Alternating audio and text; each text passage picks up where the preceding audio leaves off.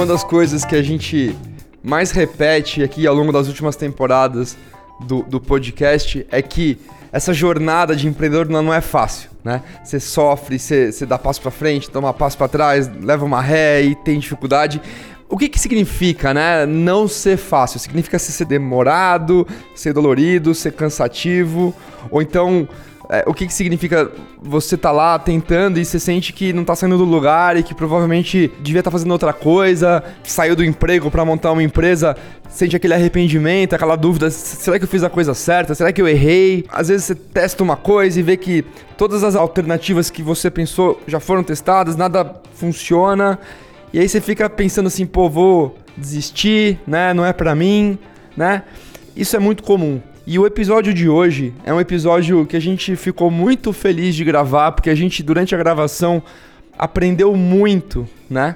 E é um episódio para quem já passou por esse tipo de situação, ou que tá passando por ela agora, ou que provavelmente vai passar por esse tipo de situação quando for empreender e que tá precisando de um gás para continuar a dar passo para frente, continuar a tentar, continuar a construir alguma coisa que tenha valor para um cliente, né?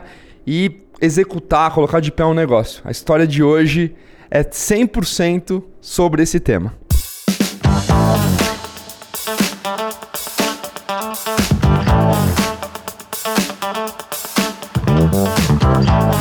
Eu sou o Felipe Manzano, sou gestor de Equitas VC a gente é um fundo de venture capital focado em startups em early stage, numa, num modelo mais hands-on, mais próximo dos fundadores. E esse é o Startup com VC, né? A gente está na quinta temporada do podcast, sempre focando desde a primeira temporada a ajudar os empreendedores que estão ali no dia a dia, nos desafios de montar a startup, de montar, escalar a empresa, né? Essa temporada está sendo feita com muito carinho e com uma parceria muito especial pra gente com o pessoal do startups.com.br, que é um portal muito focado em inovação e startups aqui no Brasil, obrigatório para quem está empreendendo ou para quem está pensando em empreender. E hoje a gente tem um episódio que foge um pouco do script.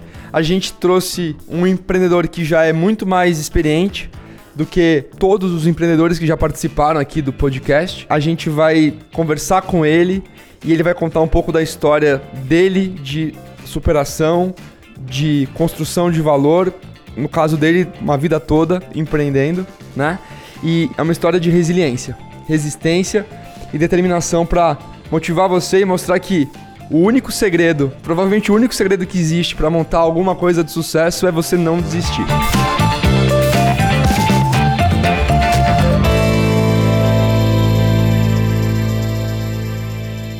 Hoje a gente vai ouvir a história do Francisco Quirota, que é o fundador e CEO da rede de supermercados que leva o nome da família dele. Que foi fundado pelo pai dele em 1972. Começou com uma mercearia bem pequena, secos e molhados, aquela coisa bem mercado de mercadinho, uma vendinha no bairro do Ipiranga. E hoje é uma rede grande que possui mais de 40 lojas é, aqui no estado de São Paulo. A família, a família Hirota imigrou do Japão, chegou no Brasil em, em 34, do século passado, e começou uma vida de recurso muito escasso, trabalho agrícola, né, na roça mesmo. E o Francisco estudou, muito por orientação do pai dele. Depois de algum tempo, começou a trabalhar na vendinha da família, e aí construiu a história que ele vai contar aqui hoje. Francisco, obrigado por ter topado participar e dado essa introdução, o pessoal que está ouvindo a gente e eu também. A gente está curioso para saber como é que você saiu de uma família extremamente humilde que lutava cada dia para sobreviver, para ter, enfim, o básico, até chegar numa rede varejista grande, muito próspera, que é a Europa hoje em dia. Esse sempre foi um, um sonho teu? Sempre teve essa ambição de construir algo muito grande?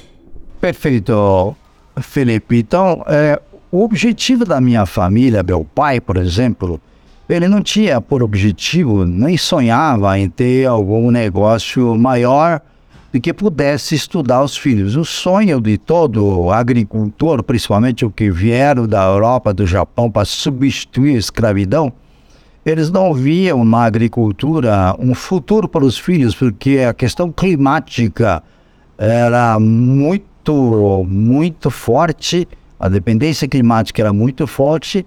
Não existia tecnologia que a Embrapa acabou desenvolvendo logo depois dos anos 70, então a produtividade era muito baixa, dependia de muitos fatores climáticos, e você, para produzir, você tinha que pegar financiamento do banco constantemente, às vezes você dobrava o financiamento sem poder pagar, porque a safra anterior foi muito ruim. Então foram ciclos, de, dezenas de anos nessa vida, desde 1934, mas até mais ou menos os 70, foram 30 e poucos anos de luta que meu pai teve, e que viu que aquilo não iria levar os filhos a ter um, um futuro melhor.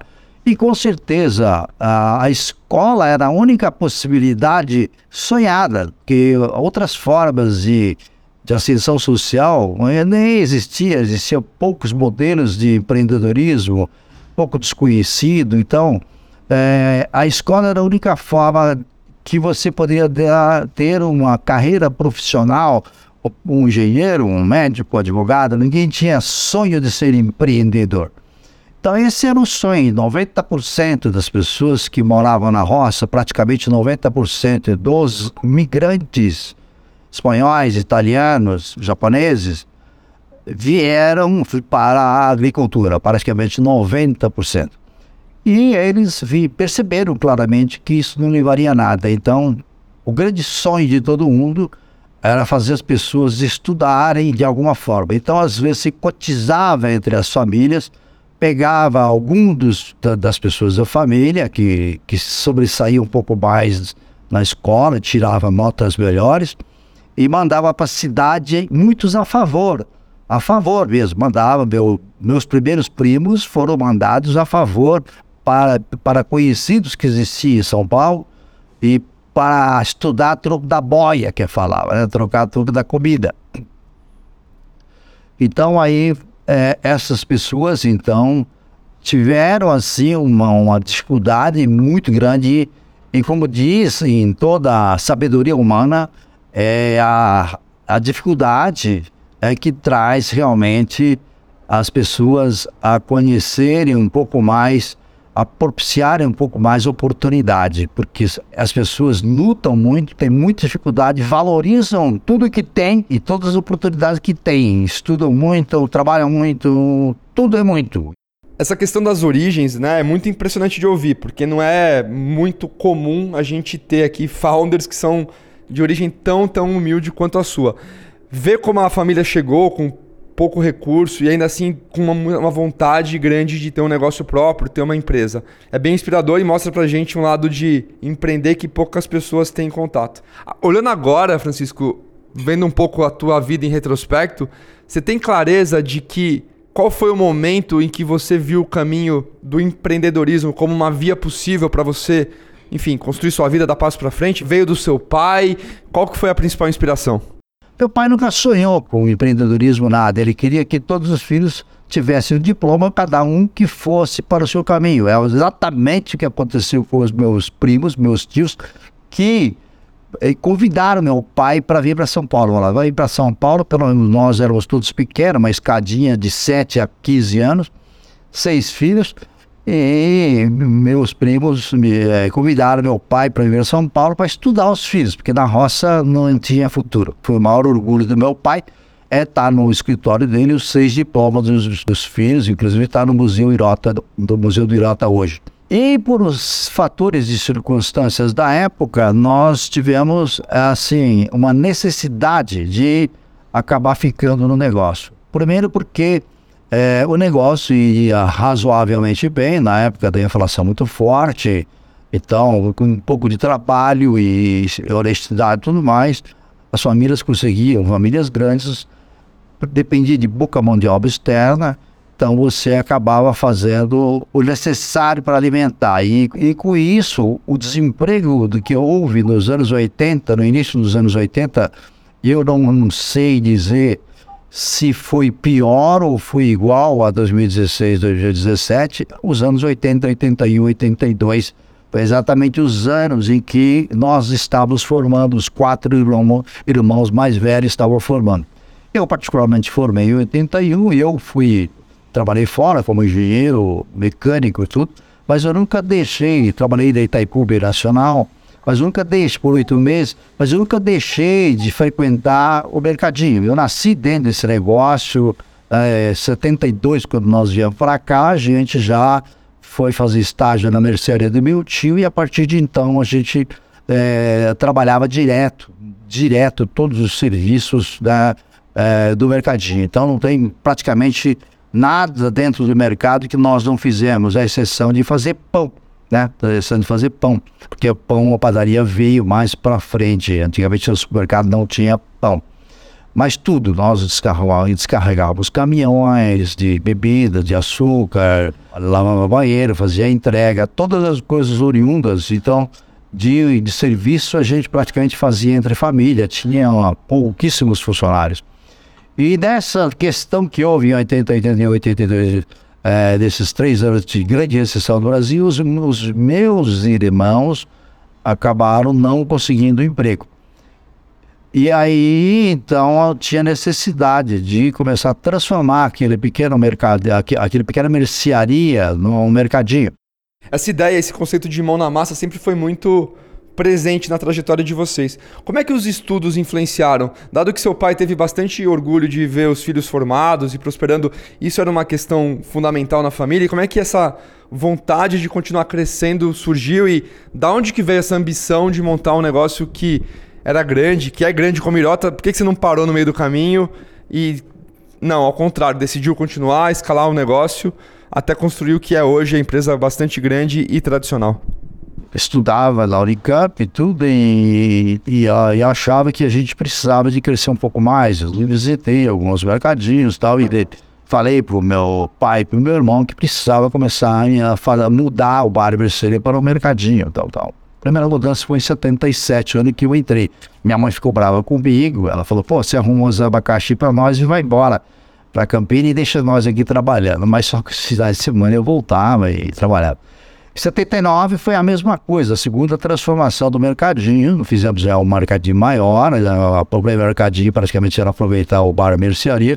Mas no segundo, é, eu é, negociei com as pessoas que estavam em cima do prédio, eram quatro inquilinos que tinham no prédio, e tiramos os inquilinos, passando todo o depósito para cima e pegamos todo o salão. Tinha uma outra pessoa que tinha outro negócio lá, nós negociamos e ficamos com todo o salão, que seria correspondente a mais ou menos 280 metros quadrados, né, dois checkouts, tal, tal. E ganhamos muito dinheiro realmente, de 79 a 82, eu lembro perfeitamente em 82 que meu irmão que fazia contabilidade, mas eu, eu acompanhava sempre quando nos fins de semana, é, quando eu, eu, eu voltei em Itaipu, como, direto, que eu acompanhava não só o final da tarde, depois do expediente, mas final de semana, tudo. A gente sabia, acompanhava de perto a, a, a contabilidade da empresa, tudo, e via que a gente ganhava, assim, quase equivalente a um Del Rey, que era um dos melhores carros na época, em 1982. E aquilo, então, foi ganhando dinheiro com aquela puta inflação que teve, 82, 83 e tal. E lá pelos anos 83, o dono do prédio percebeu que a gente estava ganhando muito dinheiro. Então, ele era o dono de todo o prédio. Né? Nós tínhamos três salões embaixo, mais quatro casas em cima. Nós acabamos alugando tudo. E um aluguel que a gente pagaria hoje em torno de, ser o equivalente hoje a 20 mil reais, ele pediu 200 mil reais. Então, inviabilizou completamente, completamente o negócio. Né? Aí meu pai ficou desesperado, pediu tempo para resolver. E ficamos naquela situação assim de o que fazer, achar um outro ponto, fazer alguma coisa. E em 83 apareceu realmente um prédio no terreno de baixo. E eu, eu já tinha, com 19 anos, eu já tinha comprado uma casa. Olha só, com 19 anos eu já tinha comprado uma casa e eu já fazia alguns negócios. E essa pessoa me ofereceu em 83 esse terreno né, na, na Lino Coutinho, falou, tem um terreno que apareceu aí, vocês estão aí com essa situação, ele era meu amigo, corretor, até hoje, meu amigo. Ele falou, acho que vale a pena se conversar. Eu falei, eu não tenho condição, não, um terreno muito grande para nós. Eu falei, não, vai conversar com ele. Tá, vamos conversar, não custa nada. Aí ele estava com uma família, a, a mãe dele, que era herdeira lá na Alemanha, tinha morrido, e ele era o único herdeiro e tinha que ir embora para a Alemanha rapidinho e tinha que passar os imóveis aqui e tudo mais. E Ele falou, faz uma proposta, faz uma proposta. que ele tinha pressa para vender. E a gente tinha reputação, é, os Niceis antigamente tinham uma grande reputação, hoje nem tanto, né? Mas os Niceis tinham uma grande reputação. Ele pensou assim: se eu vender para eles, eu não vou ter dor de cabeça para receber. Então, mais ou menos isso. E aí eu fiz uma proposta indecente. E essa proposta indecente ele acabou aceitando. Né? Tipo assim, 30% de entrada e o resto para pagar em dois anos, assim, sem, praticamente sem correção, com uma correção muito pequena. E assim foi, realmente, que como Paulo dizia, mas não tinha dinheiro nenhum para construir, absolutamente nada. Foi quando então um vizinho meu, que era um do maior construtor na época do Ipiranga, né? Ele, ele falou para mim, ó oh, Francisco, Chico, por que, que você não, não constrói? Falei, pô, Marcelo, eu não sou construtor, sou engenheiro mecânico. Ele falou, não, senhor, engenheiro mecânico pode assinar plantas de até três andares e, e você faz estágio nas minhas obras. Você não tem final de tarde, tem domingo, tem feriado, tem férias. Faz estágio nas minhas obras. Ele era o maior construtor do Ipiranga. É ainda com as famílias mais ricas do Ipiranga.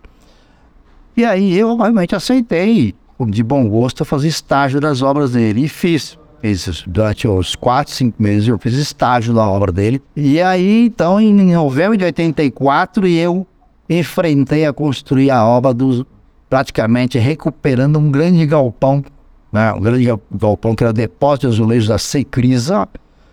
E aí eu, do zero, ele me arrumou o encarregado, me arrumou por cinco peão, e eu era o engenheiro, era tudo. E nós começamos a construir a obra sem conhecimento de nada, comprando sucata do zero, tudo que absolutamente não tinha dinheiro para nada.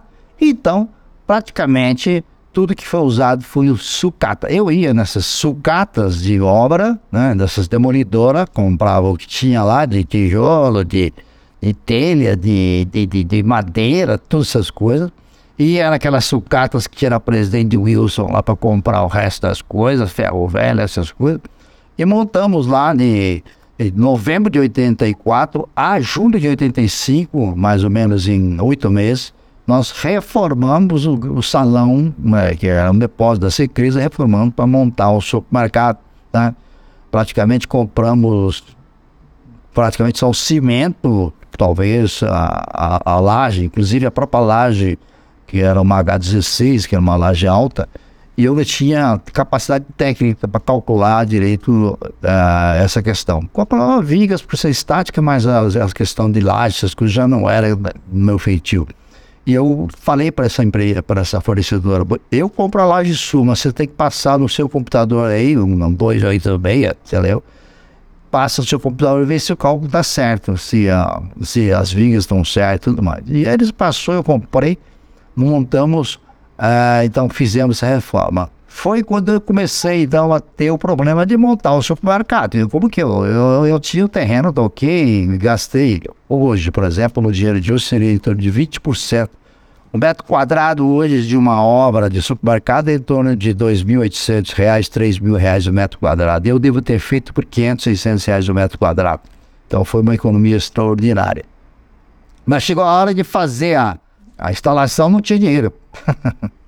O que que eu fiz? O Pão de Açúcar estava muito mal na época, estava falido, estava fechando todas as lojas e o Pão de Açúcar tinha um dos galpões de manutenção ali na, na, na, na Teresa Cristina, onde é, seria o Jimba hoje e tal.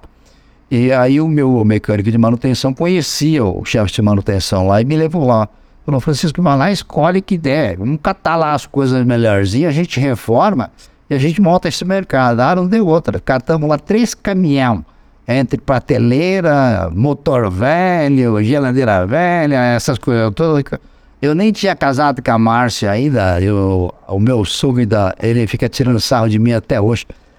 Que os três meses antes de casar, eu fui a cara de pau e falar para ele se ele podia ceder espaço para colocar as, enquanto eu reformava, colocar o salão dele. Ele me permitiu. E aí, realmente, nós fizemos a inauguração dentro do prazo, setembro de 1985. 85. Três meses depois dessa reforma, a obra terminou em julho de 85.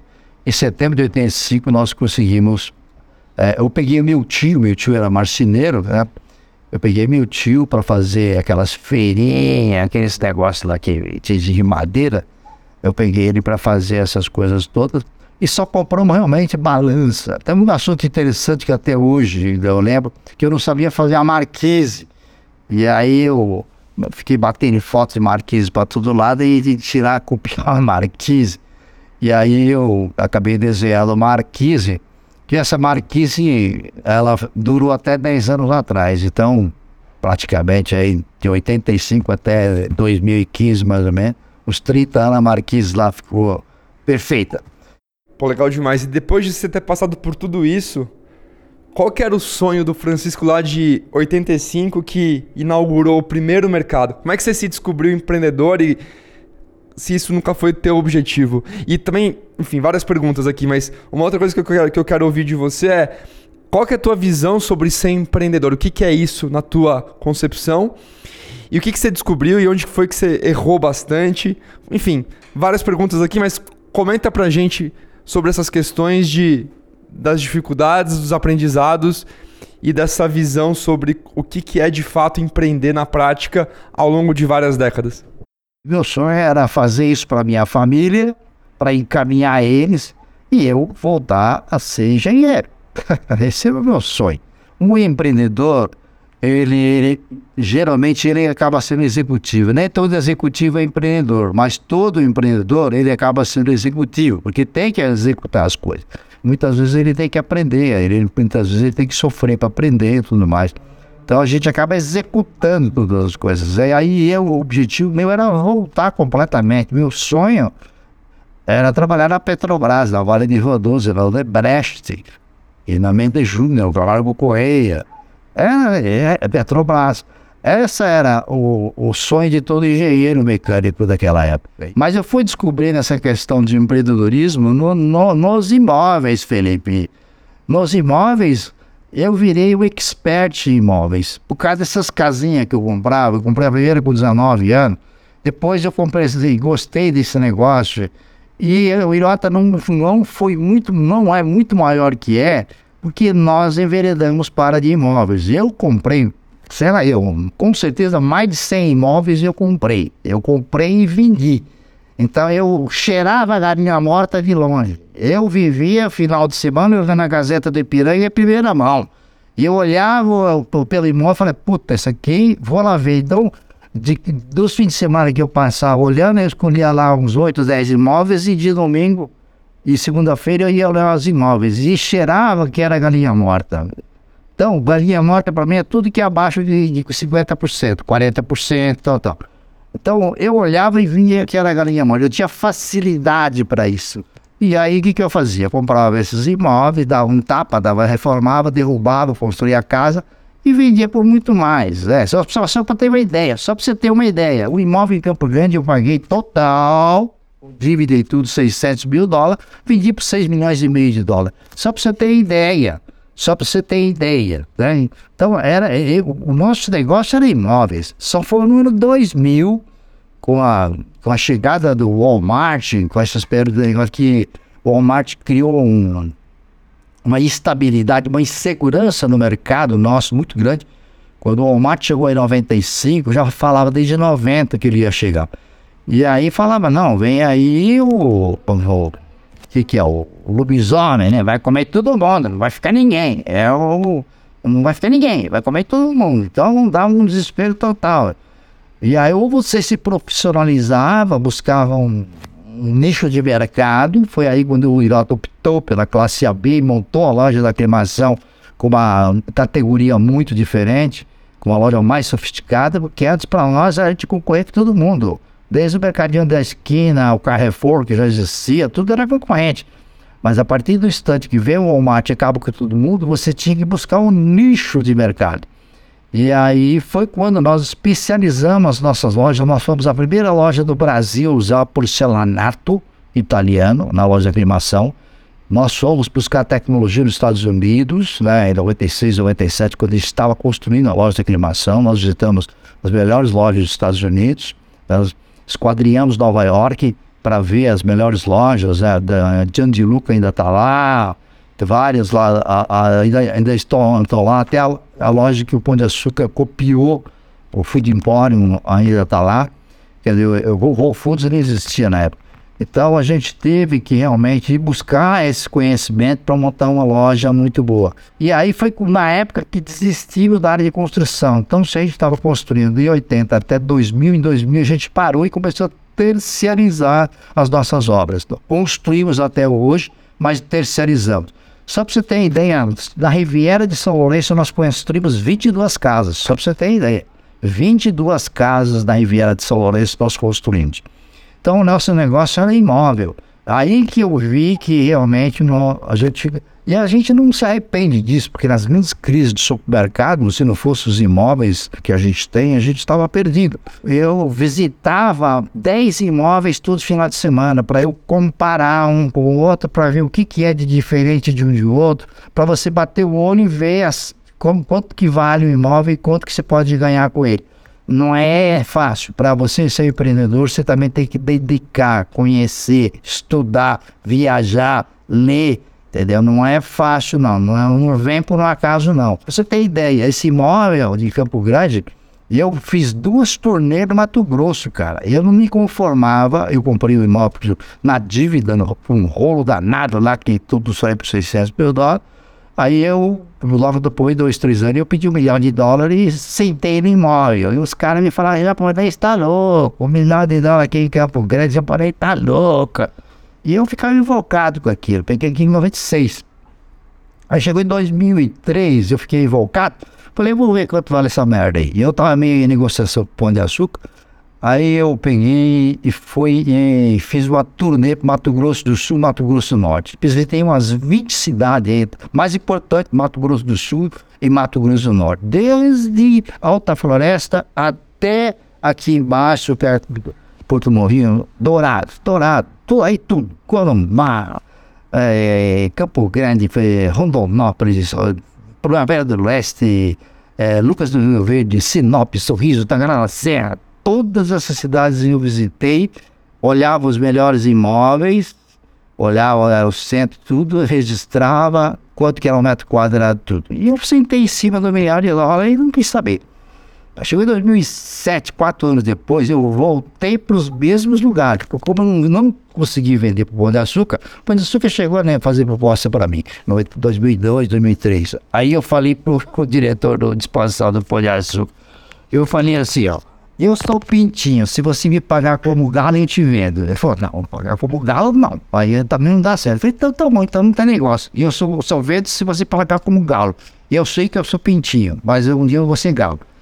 Aí ele não, não fizeram o negócio. E aí em 2007 eu voltei para a região, naquelas mesmas regiões, porque eu estava de olho também nos mercados lá, como é que estava crescendo os mercados. Né? Tinha lá umas seis, oito vezes que eu estava de olho, tudo, né? E aí eu voltei para os mesmos lugares e olhei os preços, tudo dos terrenos, tal, tal. E eu vi que realmente meu terreno estava muito barato. Um milhão de dólares na micharia. e aí eu comecei a mexer com os corretores aí em 2008. Isso é interessante, viu, Felipe? Aí em 2008 eu tinha três corretores. Eu peguei o mais, não é o mais bobinhas, o mais simples dele, mais humilde deles e falei, cara, você vem para São Paulo? Falei, pô, mas eu nunca disse avião. Não, manda passagem aí, você vem aí, eu te mando. Tá bom. Então você vai. Aí eu paguei a passagem para ele, ele, peguei ele em Congonhas, 11 e meia da manhã, mais ou menos, levei no fogo de chão no 23 de maio. Hum.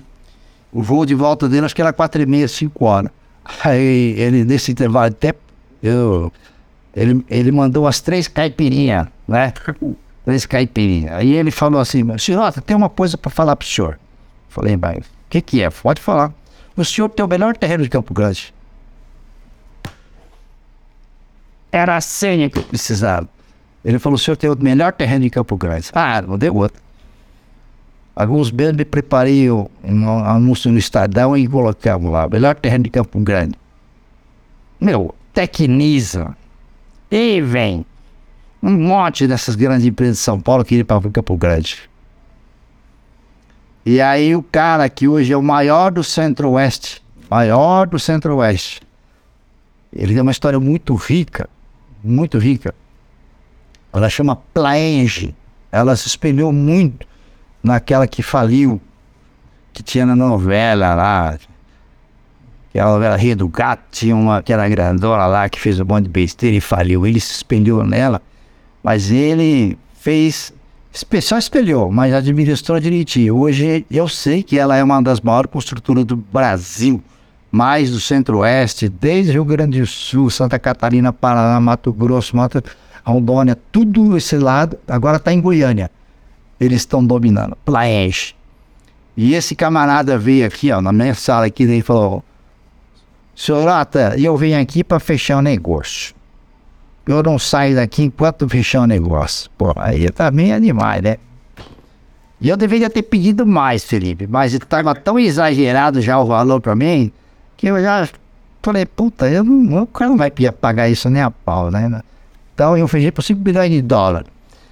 E aí o que que aconteceu? Teve um IGPM do caramba daquele ano, entendeu? É a mesma coisa deu agora, IGPM de 30% e inflação com 10%.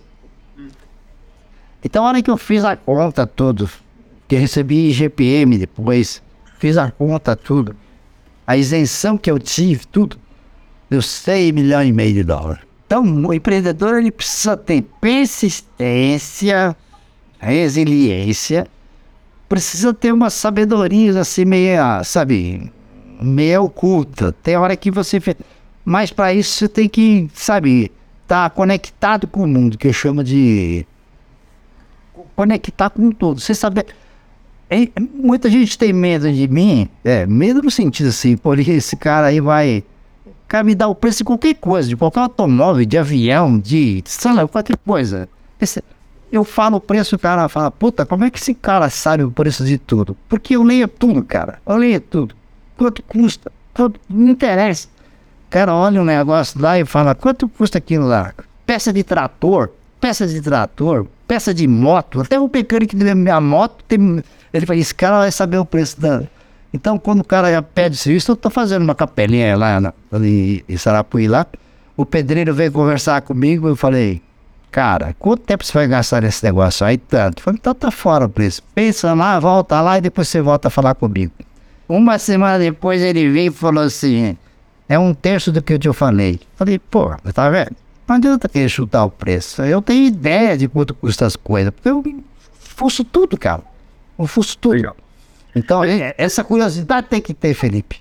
Dentro dessa história que você está contando, né, o teu histórico é um mundo muito diferente do que o que a gente está acostumado, que são startups em tecnologia, você é muito mais focado na economia real, né? Em um ramo ultra, ultra, ultra competitivo que é o varejo de produtos alimentícios, enfim, de bens de consumo não duráveis. Mas ainda assim ilustra muito para a gente aqui, e eu te agradeço por isso, essa história de ideia, né, o conceito de persistência, da vontade de melhorar, de aprender, e o fato de que desistir nunca foi um caminho e com certeza não vai ser para quem empreende com sucesso.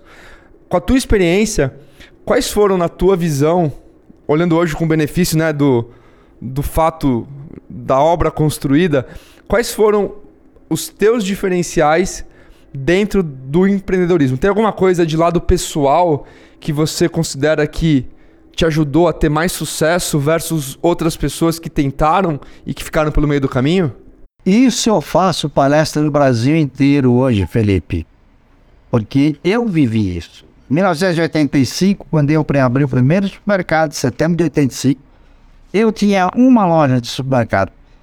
E eu tinha 15 a 20 amigos que eu jogava bola juntos na Vila Carrão. Certo? Tem uma chácara de um amigo nosso, então sempre tinha churrasco que eu jogava bola lá. Desse pessoal, eles tinham 5, 10, 15 lojas.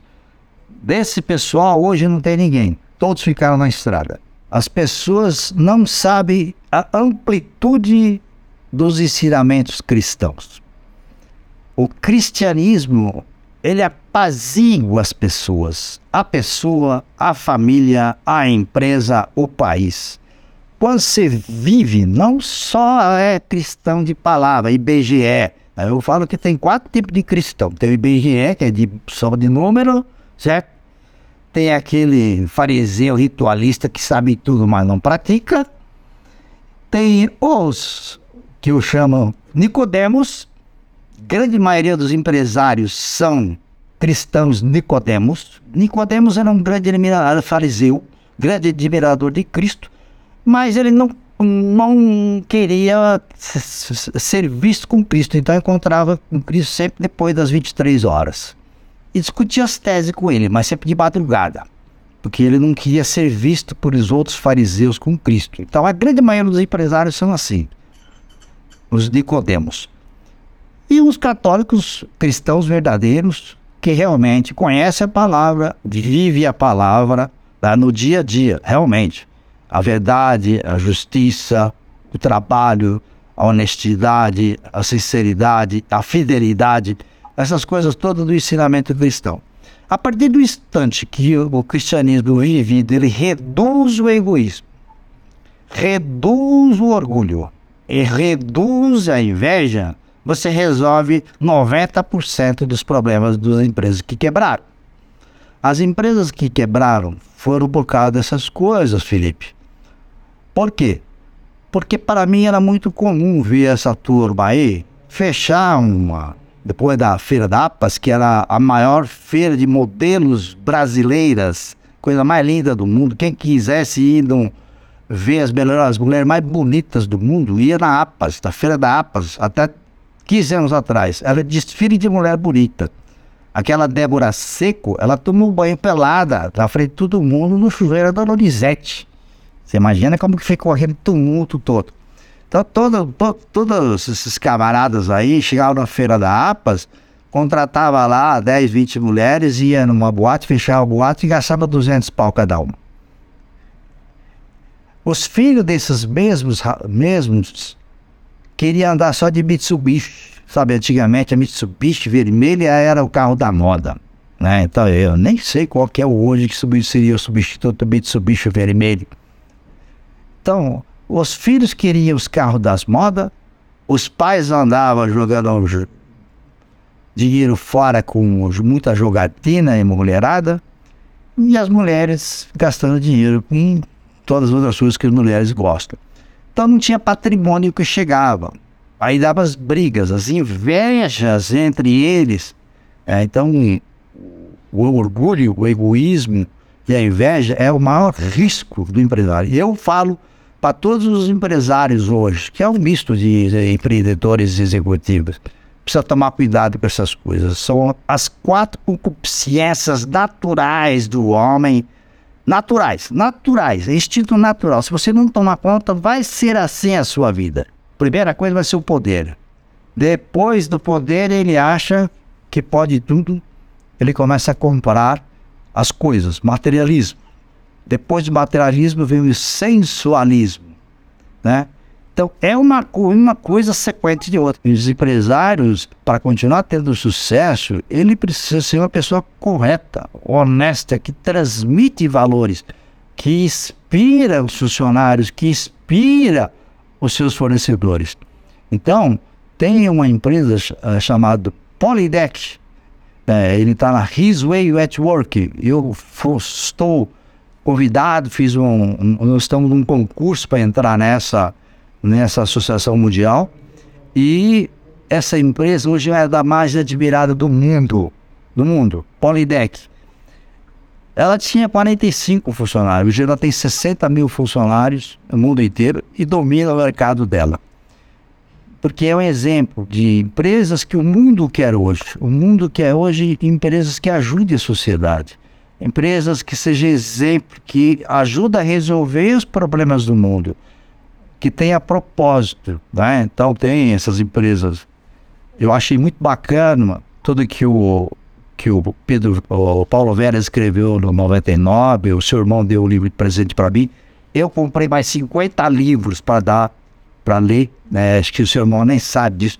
Eu comprei 50 livros daquele lá para dar para o meu pessoal ler, mais algumas pessoas. Porque quando as pessoas têm um propósito e faz bem para a sociedade, pessoas são dignas, honestas, corretas, tudo mais. Isso que o mundo precisa, sabe, Felipe? O mundo precisa. Vocês que são pessoas inteligentes, ultracapacitadas, vocês precisam transformar o mundo, né? Com tudo essa tecnologia, capacidade, mas precisa deixar o mundo melhor no sentido de relacionamento. Hoje que que mais importa, o computador, o robô não faz, é o networking network, você ser confiável onde, aonde você estiver, né? E de todos os seus aprendizados, Francisco, o que, que você encontrou durante a jornada que fez que, aquele, que, que te deu brilho no olho, assim, que te deu aquela, aquele sangue no olho, aquela vontade de morder a mesa e de falar, não, é isso aqui que eu vou, vou fazer. Teve alguma coisa que você conseguia se destacar muito em relação às outras pessoas? Cara, a hora que eu comecei a estudar o supermercado isso como ciência, Felipe, foi uma coisa extraordinária. Nós montamos das primeiras escolas de supermercado no Brasil. Nem o Pão de Açúcar tinha, cara. Eu estudava OM, tempos e métodos, tempos e movimentos, produtividade, custo fixo, custo médio, custo de padar, custo, é, por exemplo, saber o custo real de um pãozinho que envolve mil parâmetros, desde consumo de energia de um fogão elétrico ou de um fogão a gás né, ou de um fogo a lenha, fazer todos esses cálculos que ninguém sabia fazer, cara. E aí você calcular o problema de impedância de uma carga de um supermercado para diminuir, diminuir os problemas de consumo, é, você calcular todas as questões de custo de uma empresa real, analisar a quebra. Felipe, só para você ter uma ideia, eu criava boi naquela época. E eu sabia tudo. Eu não fui um fazendeiro por causa que eu tinha esse teste piloto lá em Sarapuí com 80 quilos de terra e cheguei a ter 350 búfalos. E aí o que, que eu fazia, Felipe? Eu tinha na ponta do lápis quanto custava tudo, cara. Quanto custava o boi dele quando nascia até quando ele, eu abatia ele. Eu levava ele no frigorífico Piracicaba, em Piracicaba. Abatia ele, eu pesava ele, eu assistia o abate, dava dó. E eu tinha tudo marcadinho, quanto que era o preço, peso bruto, peso da carcaça por quilo de patinho, de não sei o que lá, não sei o que lá, não sei o que lá, quanto quebrava, tal, tal. Eu sabia tudo na ponta do lápis. Ninguém calculava nada, Felipe, era tudo no chute. Um boi custava 5 mil reais, o cara tinha que fazer 7 mil reais. Como ele fazia, não sabia.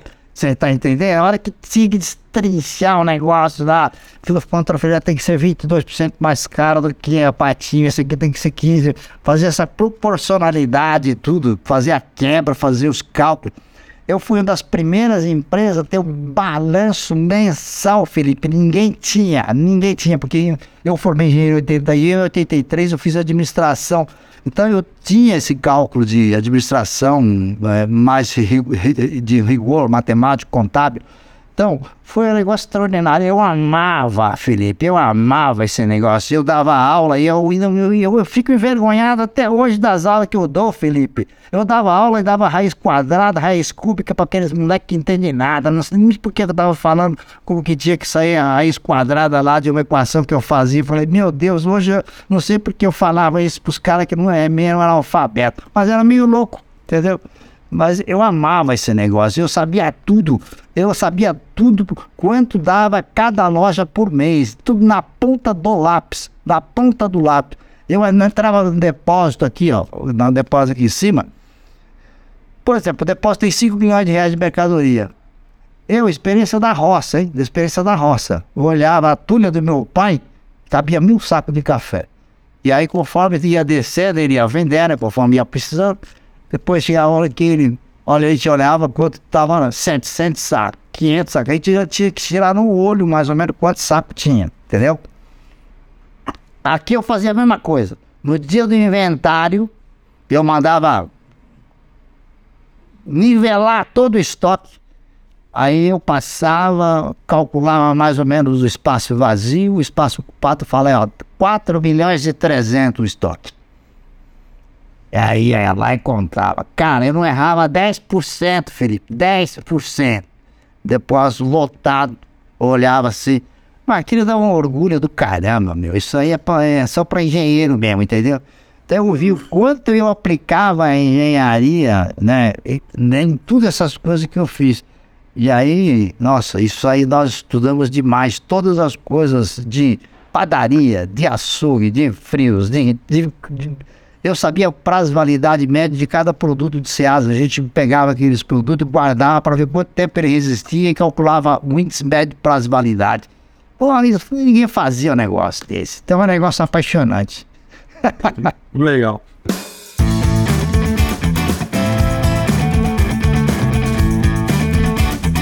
Francisco, muito obrigado por você ter compartilhado um pouco da tua história com a gente, da tua trajetória.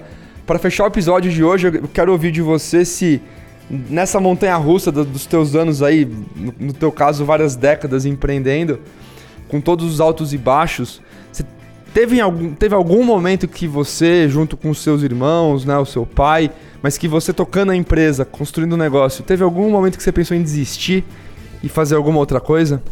Sem jeito nenhum. Eu vendia o que fosse possível, mas não ia desistir. Eu, assim, abri. Todo empreendedor tem esse negócio, tem hora que você põe o dinheiro no bolso. Então, para mim, se eu tivesse, precisava vender o carro, precisasse, quem tivesse que vender, hipotecar, com certeza eu faria para continuar o projeto. Você tem que acreditar no negócio que você começou.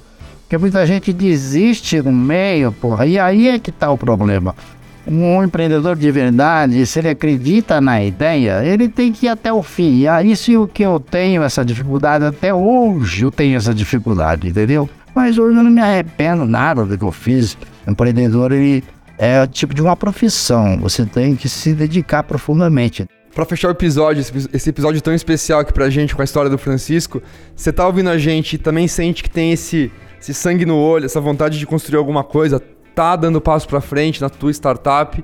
A gente adoraria te conhecer. Manda uma mensagem pra gente aqui em Equitas VC. A gente gosta muito desse tipo de fundador. É, como o Francisco, que tem essa garra, essa gana que permeia durante várias décadas e nunca passa. Eu conversando com o Francisco, eu sinto que ele tem o mesmo nível de ambição hoje, com 70 anos que ele tinha, que ele provavelmente tinha lá no começo de carreira. Então, se você também tem essa vontade de construir alguma coisa, manda uma mensagem pra gente, tem lá nosso site que é equitas.vc e, e vamos conversar. A gente fica bastante inspirado com histórias como a do Francisco, história de sucesso num país difícil de empreender como é o Brasil. E a gente espera que você aí também tenha gostado de ouvir da boca dele, de um cara que montou uma empresa muito próspera, grande, do zero, né? Como que ele fez, como é que foi a cabeça dele, como é que ele enfrentou os desafios. A gente se vê em breve. Obrigado pela audiência e até o próximo episódio de Startup com.